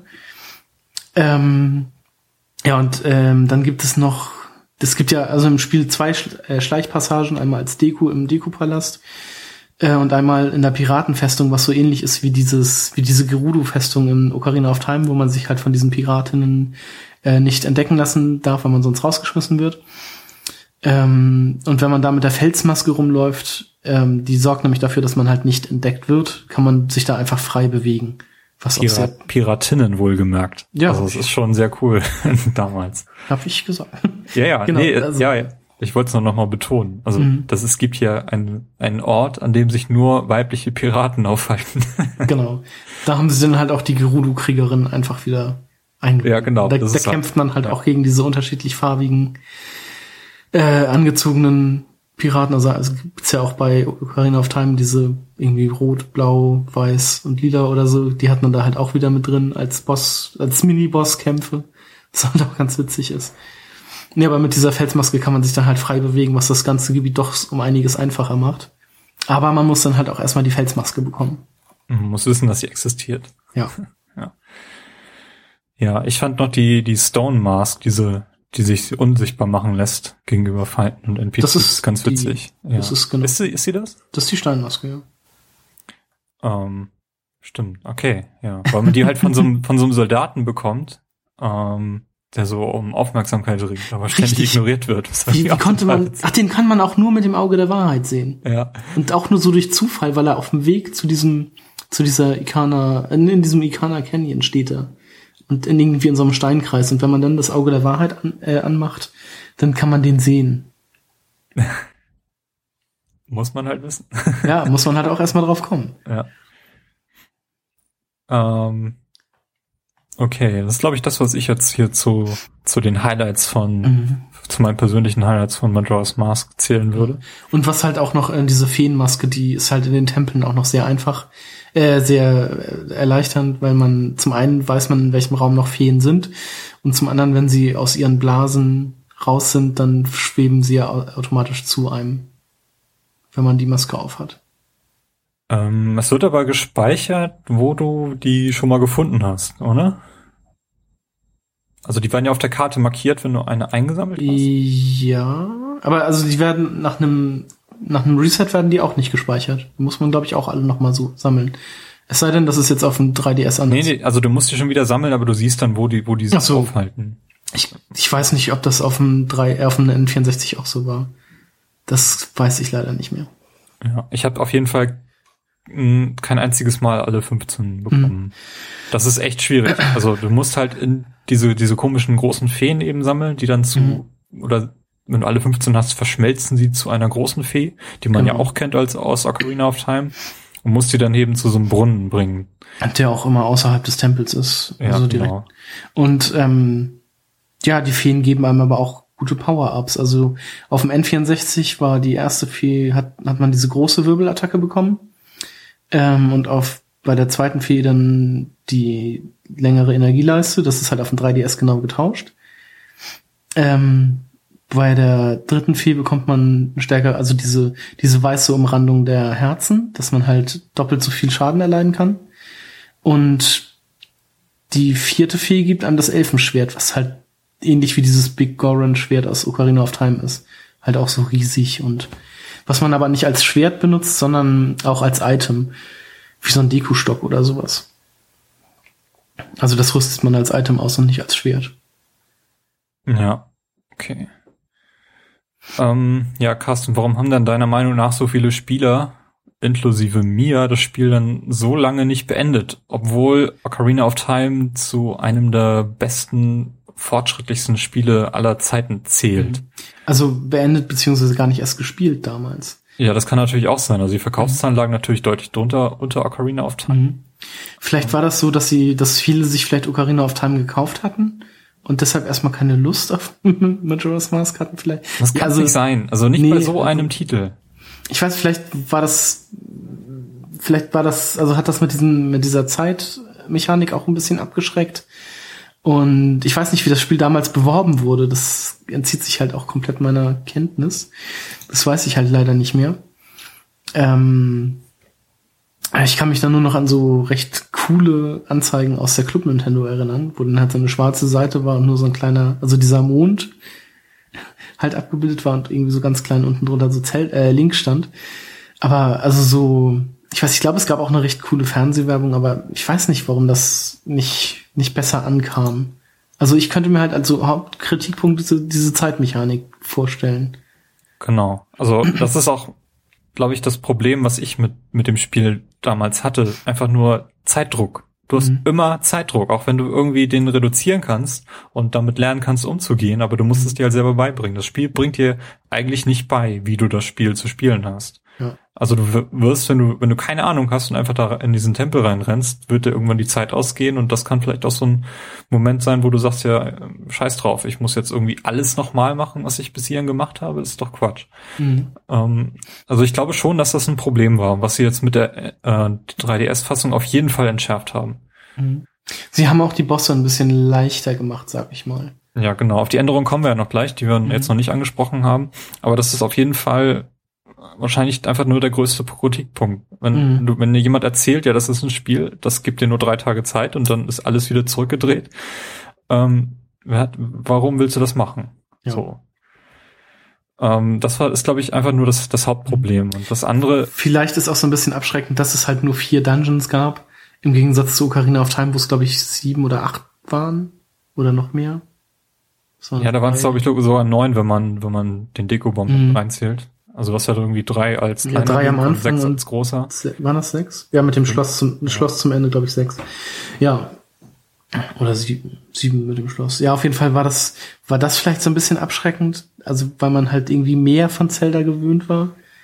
Also auch in äh, Link to the Past waren es ja auch irgendwie acht oder sieben oder acht Dungeons und so. Das vielleicht war das noch mal so ein kleiner Abschrecker.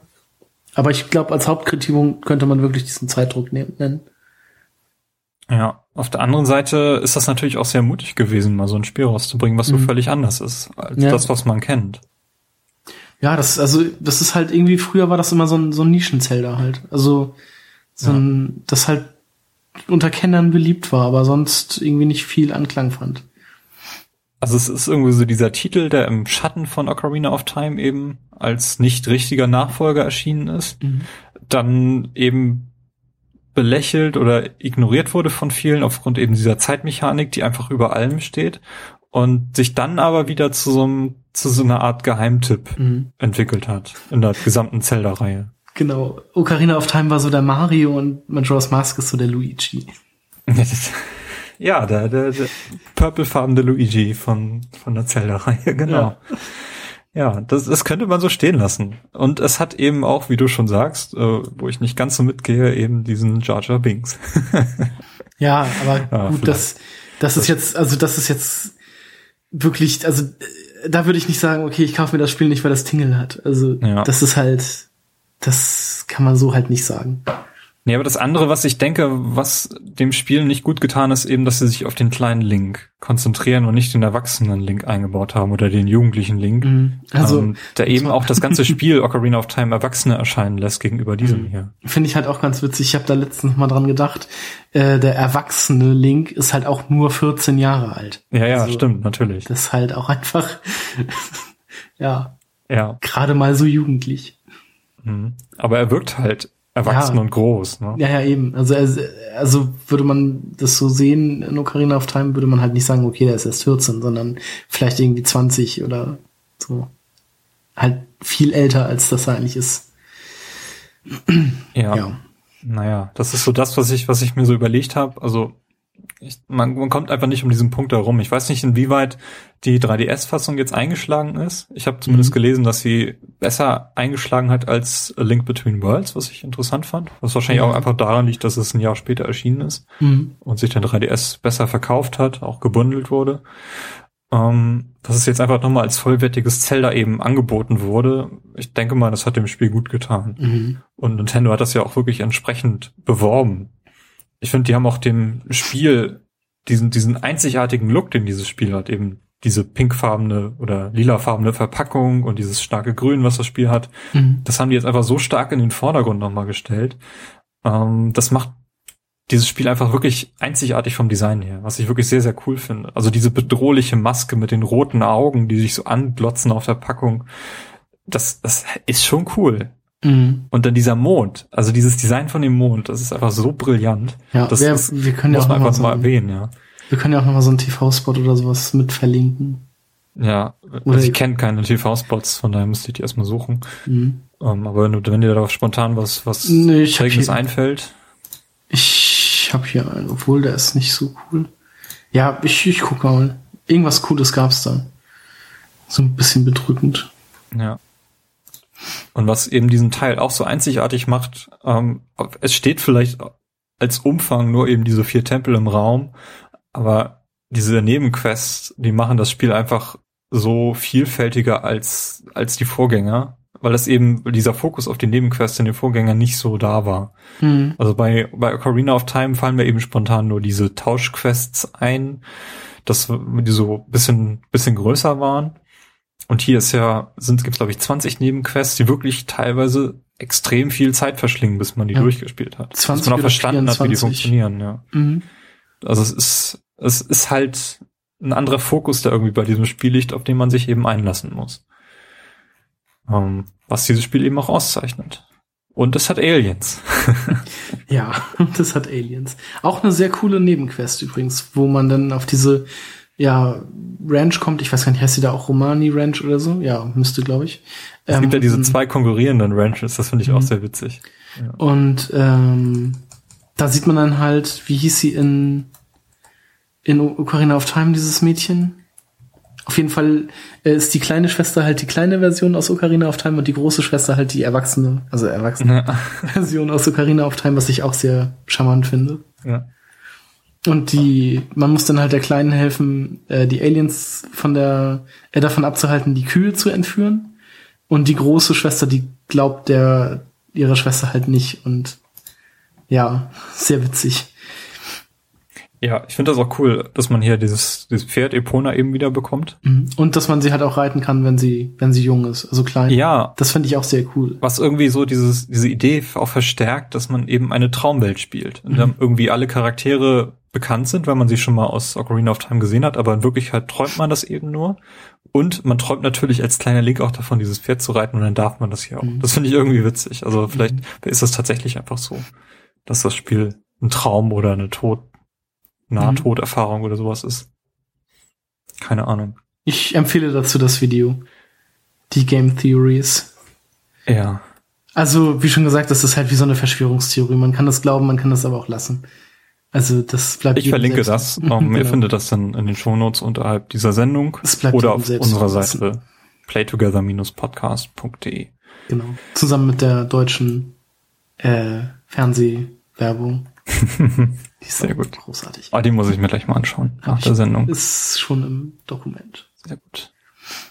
Ja, Carsten, ähm, welche Änderungen gab es denn, die wir jetzt noch nicht angesprochen haben, vom N64 zur 3DS Remake-Fassung? Also an Content ist ja jedenfalls nichts, nichts Neues Spielbares irgendwie dazugekommen. Also das, das, die größte Änderung ist, glaube ich, dass also diese Endgegner halt alle so ein riesiges Auge haben, was man erstmal freilegen muss und dann angreift, um sie zu besiegen. Das fand ich irgendwie ziemlich nervig, vor allem bei dem Fisch, weiß ich noch. Bei dem Fisch und bei diesem Stier, also beim zweiten und beim dritten Boss sah das unfassbar dämlich aus. Weil den da auch einmal einfach so ein, obwohl nicht, ich glaube, der Fisch hatte das im, im Mund, das ging, glaube ich, noch, aber dem Stier kam das halt einfach so aus dem Rücken, wie so Resident Evil 5 mäßig, so ein Uroboro oder wie die hießen. Fand ich mega seltsam. Also, da war das halt so, dass man im N64, da musste man halt als Gorone die ganze Zeit hinter dem herrollen und den rammen und irgendwann war er halt tot. Und hier ist das so, man er rollt die ganze Zeit hinter ihm her, rammt ihn und dann fällt er irgendwann hin und legt halt dieses Auge frei, da muss man das Auge attackieren und irgendwann ist er dann halt tot. Also das fand ich halt, ich weiß nicht, ob es das gerade besser gemacht hat oder leichter, das weiß ich halt nicht. Ähm, das fand ich aber ziemlich blöd. Ähm, und dann natürlich diese, dass man halt überall frei speichern, also in Anführungsstrichen frei speichern konnte. ähm, Also was ich sehr angenehm fand, war einfach, dass man, also auf der N64-Fassung hast du irgendwie drei Tasten, die du frei belegen kannst mit deinen Mhm. Items. Und dazu gehört halt immer die Ocarina, die du halt häufiger brauchst und Mhm. so. Und da ist halt nicht so viel Platz. Und hier auf dem 3DS haben sie es so gelöst, ähm, dass du auf dem Touchscreen immer auf die Ocarina zugreifen kannst und auf die Kamera, die Mhm. du da am relativ, glaube ich, gleich im ersten Tempel findest. Mhm. Und ähm, hast du eben vier Plätze, die du frei belegen kannst, von denen zwei dann noch auf X und Y gelegt sind. und die anderen sind auf den Schultertasten. Nee, die sind einfach nur, äh, musst du antippen. Ach so, okay. Ja, Ja. aber hab, da kannst du zum Beispiel dann die Flaschen drauflegen, Ja, die du okay. nicht, nicht aus Versehen mal brauchst und so. Mhm. Genau. Ähm, dann fand ich, gab's, also zwei Änderungen sind mir aufgefallen, die ich irgendwie komisch fand. Also wenn der Deko-Link jetzt diese, diesen normalen Angriff macht, also diese Drehattacke, bekommt er Stacheln am Hut, um irgendwie zu symbolisieren, ja, ich greife mit meinem Hut an. Oder ich greife jetzt an, irgendwie so, weiß ich nicht. Fand ich Okay, irgendwie das ist mir jetzt nicht so aufgefallen. Doch, doch, also der, der bekommt, also das verhärtet sich irgendwie und dann kommen da Stacheln aus dem Hut. Das, also an der Spitze, das sah irgendwie, weiß nicht, seltsam aus. Ähm, und der Zora-Link, der braucht halt magische Energie, um schnell zu schwimmen. Was der normal, also was er in der N64-Version halt auch normal so gemacht hat. Da brauchte man halt nur die Energie, um während des schnell zu schwimmens halt so ein, so ein Energieschild anzumachen, das halt Gegner sofort gebrutzelt hat. Und mit äh, in der 3DS-Version ist es jetzt so, dass man ähm, halt schnell schwimmen und dieses Schild zusammen nur ausführen kann. Das heißt, wenn man keine Energie mehr hat, kann man auch nicht schnell schwimmen. Was ich so ein bisschen blöd finde irgendwie. Mhm. Genau, und dann halt ähm, mit dieser, mit diesem Thema der Zeit im Wind, also dieses Lied, dass man halt die Stunden aussuchen kann und nicht immer zur Dämmerung oder zum Morgen reist. Also Dämmerung des nächsten Tages oder zur Abenddämmerung. Ja. Stimmt, das war, das war so das Ding. Ähm, was ich sehr praktisch fand, war ich, also wenn man dieses Circle Pad besitzt oder eben den neuen 3DS, der eben diesen kleinen Knubbel hat, Mhm. Ja, ach, ja, genau. also den zweiten Stick, dass du die Kamera damit frei drehen kannst. ja. Das gab's ja schon bei der äh, GameCube-Version von Twilight Princess, wo du den, das mit dem zweiten Stick machen konntest. Ja, genau. Das gab's ja in der Wii-Fassung nicht. Und ähm, also ich finde das, also ich habe das diese Funktion extrem intensiv genutzt. Ist auch sehr praktisch. Also, Ja. ja. Weil man ja vorher die, die Kamera nur justieren konnte und nicht, also überhaupt nicht drehen konnte oder so. Mhm. Also bei, ich glaube, ich fände es auch ganz cool, wenn sie das bei der Ocarina of Time noch nachpatchen würden. Die Engine ist ja die gleiche, Mhm. aber ich glaube nicht, dass das. Nee, ich glaube nicht, dass das passiert. Genau. Ähm, in der Stadt an sich gibt's so eine kleine Unter, äh, so, einen, so einen kleinen Unterschied. Und zwar ist die Bank nicht mehr in West-Unruhstadt, sondern in, in der Mitte, also zentral. Da haben sie diesen Platz, wo die Uhr steht, etwas größer gemacht. Und dann halt dahinter, also sie haben die Uhr etwas nach vorne gezogen und dahinter die Bank aufgebaut, wo man seine Rubine einzahlen kann. Ich vermute einfach mal, weil die dann leichter zu finden ist. Na, nicht nur, weil, weil sie leichter zu finden ist, sondern weil das genau der Punkt ist, an dem du startest. Aha, also man kommt nicht mehr, man kommt nicht mehr unten aus der Tür. Ähm, nee, du kommst genau vor dem Laden eben raus. Okay. Und- Also in der N64-Version kam man halt immer wieder aus der Tür in der Uhr bei dem Maskenhändler raus. Mhm. Also du ka- kannst da, also man kann sich eben auch dahin beamen, weil direkt daneben auch die Eulenstatue ist und das ist halt recht praktisch, wenn dir irgendwie die Zeit ausgeht, dann Mhm. musst du nicht durch die ganze Stadt rennen, sondern kannst dann Ja. sofort dahin. Ja, Ja. das ist recht praktisch. Ähm, ja gut, fand ich jetzt, naja, etwas unnötig, aber okay. Es ist halt ein unkonventioneller Ja, Ort für richtig. das stimmt schon, ja. Ähm, und sonst ähm, ist mir jetzt noch aufgefallen, dass man dieses Lied der Schwingen, mit dem man sich durch zu Eulenstatuen teleportieren kann, ähm, bekommt man in der 3DS-Version schon bei dem äh, bei diesem Kanu-Verleih oder beziehungsweise bei dem Bootverleih. Und ähm, in der N64-Version musste man halt den ganzen Wasserfall noch hoch zu dem Eingang vom Sum- Sumpfpalast und hat da dann halt erst diese Eule getroffen, ähm, die einem das Lied beigebracht hat. Übrigens kann man die diese Videosequenzen, die dann kommen, wenn man so ein Lied gespielt hat, äh, abbrechen. Was auch Das- sehr praktisch ist. Ging früher, glaube ich, auch. Das weiß ich aber nicht mehr genau. Ja, also ich habe irgendwie im Kopf, dass das bei der N64-Version nicht ging, dass man die Ach immer so, sehen nö. musste. Puh, ich fand die jetzt auch, also die war, ja, kurz und, also gut, nach dem zehnten Mal nervt sie bestimmt, aber also das, die Also war ja auch schick, nicht Das kann lang. man jetzt nicht anders sagen, aber, äh, Aber sie, also sie war ja auch nicht lang. Also das, ich glaube, der Bildschirm wird so rot oder so. Hinter Link erscheinen halt so Flügel, die ihn dann ein, einwickeln und man dreht sich so im Kreis und ist dann weg. Mhm. Also das war irgendwie, weiß nicht, drei, drei Sekunden oder so. Also das hat mich jetzt auch nicht gestört, das, also mir das jedes Mal anzugucken. Fand ich ja, jetzt man nicht so schlimm. Das- Ja, klar, das spart Zeit. Ähm, aber mich hat's halt auch nicht gestört damals. Genau. Eine etwas größere Sache ist diese Hinweishöhle, in die ich aber nur einmal reingestolpert bin. Die gibt's auch nur im Glockentor, also im beim Maskenhändler oder gibt's die ja, auch ich mehrfach? glaube schon. Also ich meine, ich bin da auch, also auch nur an der Stelle auf die gestoßen. Mhm. Aber ich habe die, hab die wirklich nicht genutzt. Äh, Da kann man halt so reinkrabbeln und kriegt dann irgendwie Tipps oder wie läuft das? ja, ich glaube, das sind so Hinweisvideos. So Okay. wie Nintendo das neuerdings macht. Okay. Haben sie ja auf, auf der Wii eingeführt mit Galaxy 2, glaube ich. Mhm. Da war ja so eine Hilfs-DVD bei, die da irgendwie zeigen konnte, wie man bestimmte Stellen löst. Und das ist so gehört zu dieser Strategie von Nintendo, dir unter die Arme zu greifen, ähm, wenn du nicht in der Lage bist, irgendwie das Rätsel zu lösen, aber es trotzdem willst oder so. Also ja, kann nicht schaden, aber ich, ich fand irgendwie die Position ein bisschen ungünstig. Also, wenn man nicht weiß, wo sie ist und dann nicht aus Versehen reinstolpert, findet man sie auch nicht. Weil du echt nicht zu diesem Maskenhändler zurückgehst, normalerweise. Ja. Und ähm, die Bomber geben einem halt auch Tipps, glaube ich. Also wenn man auf dem 3DS mit denen redet, sagen sie, geben sie einem, glaube ich, Tipps zu bald anstehenden Nebenquests, die man im Notizbuch, glaube ich, hat, und zur Hauptquest, wenn ich das richtig sehe oder gesehen habe. Ja.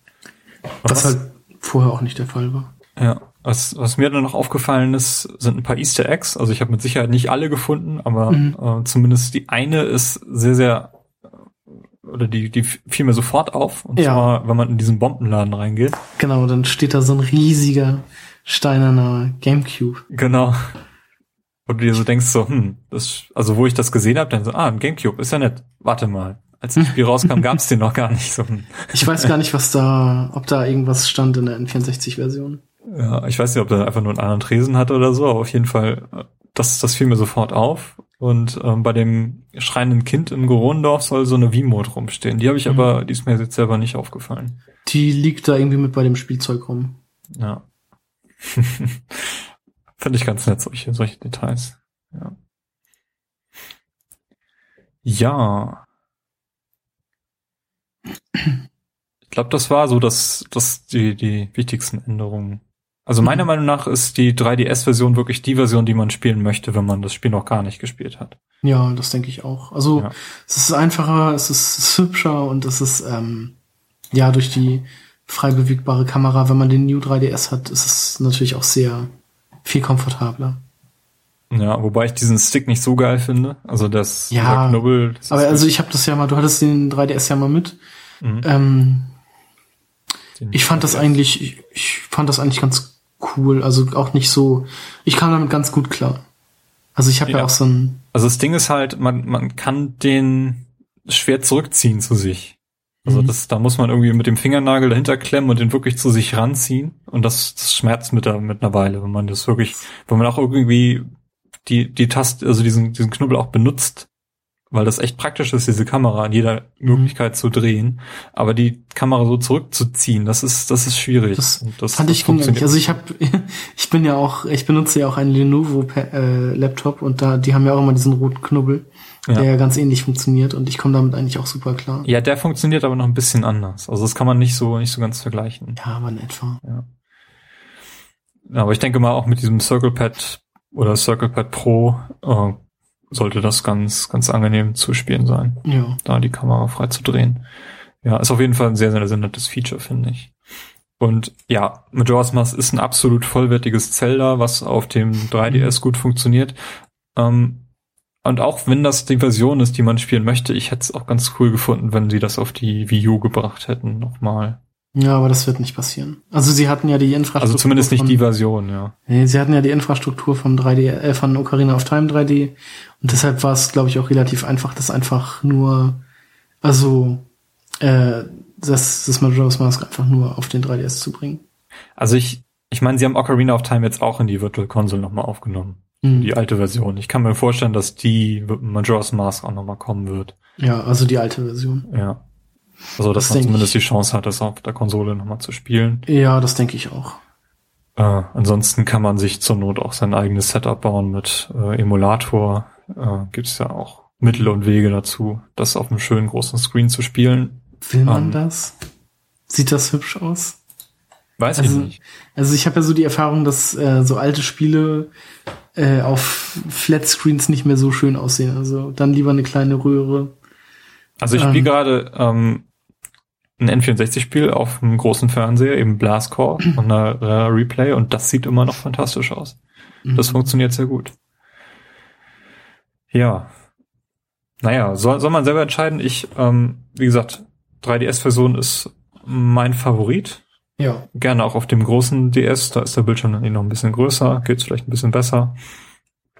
Ähm, weil das eben auch damals für den Fernseher entwickelt wurde und nicht für den, für den kleinen Screen. Deswegen sind ja die Zelda äh, 3DS-Spiele, so Link Between Worlds oder das jetzt kommende ähm, Triforce Heroes, sehen ja, haben ja auch einen ganz anderen Stil. Die sind ja eben wirklich für den Touchscreen geschrieben und das hier eben nicht. Und man merkt das schon, dass das für einen großen Fernseher entwickelt wurde, aber es geht, es geht ganz gut auf dem, auf dem 3DS und das sieht wirklich toll aus jetzt äh, mit der mit dieser Remastered Engine. Mhm. Ähm, ist für mich die Version, die ich empfehlen würde. Ja, ansonsten Fazit ist ja jetzt das erste Mal, dass ich es wirklich durchgespielt habe nach gut 15 Jahren. Ja. Ähm, und ich würde auch im Nachhinein sagen, dass es definitiv ein Geheimtipp ist. Also nicht mein Favorit, bei mhm. weitem nicht mein Favorit, aber ich habe es jetzt im Nachhinein wirklich, wirklich toll gefunden und wir haben jetzt diese ganzen tollen Stellen angesprochen und diese tollen Nebenquests und alles und ähm, ich glaube, in der Summe ist das wirklich eines der unterschätztesten Zelda-Spiele der Reihe. Ja. Also bei mir rangiert das Spiel schon ein bisschen weiter oben. Ich könnte jetzt, ich wüsste jetzt aber auch nicht, ob es in der, also ich glaube, in der Top 5 würde es auf jeden Fall auftauchen. Vielleicht. Fünf. Ja. Also, ich vergesse natürlich auch, wenn ich irgendwelche Top 5 erstelle, immer ganz gerne mal Spiele. Ähm, aber ich denke mal so, auf Platz 1 ist ungeschlagen Ocarina of Time. Dann kommt, ähm, äh, wie heißt es, links, Link to the Past. Und ja, dann vielleicht, also dann würde, würde es bei mir schon ein bisschen schwammiger werden, ob dann schon so ein äh, Wind Waker oder halt Twilight Princess oder halt Majora's Mask kommt. Also irgendeins von diesen dreien würde ich, glaube ich, dann, dann bringen. Also in der Top 5 würde es auf jeden Fall auftauchen. Ich bin gespannt. Ähm, ich glaube, du hast so eine Top 5 oder wir haben beide so eine Top 5 schon mal erstellt im letzten Podcast, mhm. in dem zu, äh, ja, ich erinnere mich. Ich Vielleicht sollten wir da nochmal reinhören, bevor wir jetzt hier irgendwie ganz also großen Schmarrn erzählen. inzwischen würde es wieder auftauchen, aber ich glaube, ich habe es auch damals genannt. Das war nämlich in der, in der äh, Game Talk Folge zu A Link Between Worlds. Ja, genau. Ja, also ich, ich halte mich da mal raus. Ich würde jetzt hier keine Top 5 der besten Zelda-Spiele erstellen, weil ich auch einige Teile eben noch gar nicht gespielt habe. Mhm. Und was ich noch gerne machen würde, zum Beispiel Wind Waker, habe ich hier auch schon seit Ewigkeiten rumliegen. Vielleicht machen wir da auch noch einen Podcast zu. Habe ich ja letztens auch erst durchgespielt. Also nochmal. Wird sich auf jeden Fall für einen Podcast eignen, weil das auch mhm. eine ganz tolle also Geschichte hinter sich hat, wie, wie das entstanden ist und, und eben ein, auch ein ganz anderes Zelda ist. Einen der besten Endkämpfe. Also den Ganondorf in dem Spiel finde ich mit am besten. Ja. Okay. Gut, dazu vielleicht in einer anderen Folge einmal etwas mehr. Ähm, ja. ja. wir haben jetzt zwei Zeldas besprochen, beide auf dem 3DS. Ähm, schauen wir mal, wo, wo wir das nächste besprechen, genau. Ja, ähm, das soll es dann an dieser Stelle gewesen sein. Ähm, wenn ihr mehr erfahren wollt über uns, über unseren Podcast, schaut mal vorbei auf playtogether-podcast.de. Carsten, wo findet man dich auf Twitter? Ähm, unter @animator mit einer 8 und einer 0. äh, ja, genau. Mich findet man unter @tinkengill und ja, gebt uns doch vielleicht auch mal ein paar Sterne auf iTunes oder so oder wo auch immer man uns bewerten kann. Ähm, wir würden uns freuen. An dieser Stelle geht's demnächst weiter mit weiteren Game Talks und vielleicht auch mal wieder einer regulären Folge. Und ja. bis dahin wünschen wir euch ein schönes Zocken. Bis dann. Tschö. Tschüss.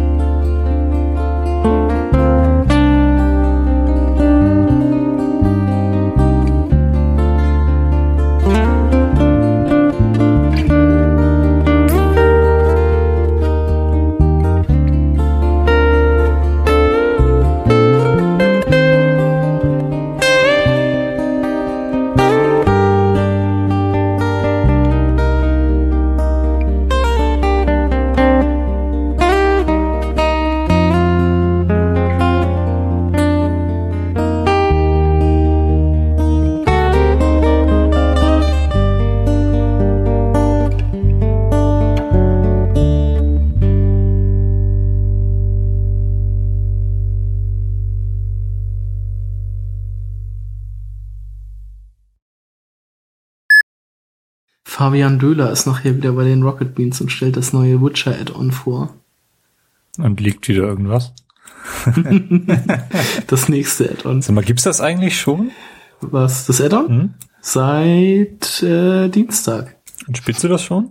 Nee, ich hab, ich hab meinen, den Spielstand, wo ich das Spiel durch hatte, den habe ich äh, gelöscht.